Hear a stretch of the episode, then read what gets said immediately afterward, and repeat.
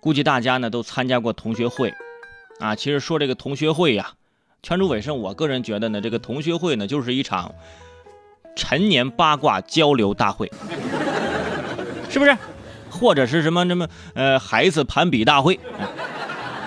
以前班里是办一个这个毕业十年聚会或者是二十年聚会啊，都是说什么？啊一婚的坐一桌，二婚的坐一桌，现在不一样了，哎，不是了，现在是结婚的坐一桌，单身的坐一桌。你看多么可喜的变化啊！因为单身，我们成功抑制住了这个离婚率的上升。你看看，哎，但是。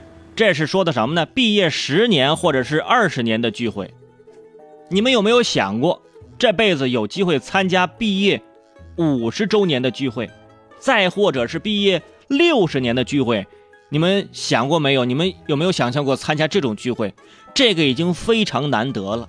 但是我说这个事儿，就是这样的。五月八号，在济南西门附近的一家大酒店。来自济南一中十级六班的十一位毕业生代表，从全省各地赶来，为自己当年的班主任啊，叫郑义清老师筹办百岁寿诞大礼。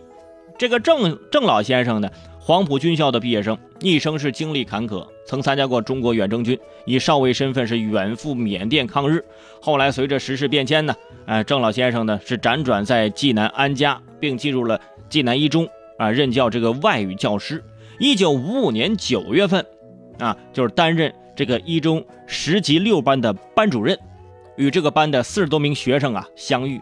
你们可以算算，啊，你们可以拿出计算机算算啊。一九五五年到现在二零一七年，六十多年过去了，很多学生现在已经八十多岁了，八十多岁的老头老太太，从全省各地赶来。来给老师贺寿，大家可以想想那种画面。人在八十多岁的时候还能看见自己的老师，我觉得啊，这就是一件非常幸福的事儿。这个事儿真的挺打动我。我也希望啊，我的老师们能够长命百岁，等到我七十八十的时候啊，也能去看望看望他们，给他们过个寿宴什么之类的，一起回忆回忆当年那个我被叫家长的那些故事，是不是？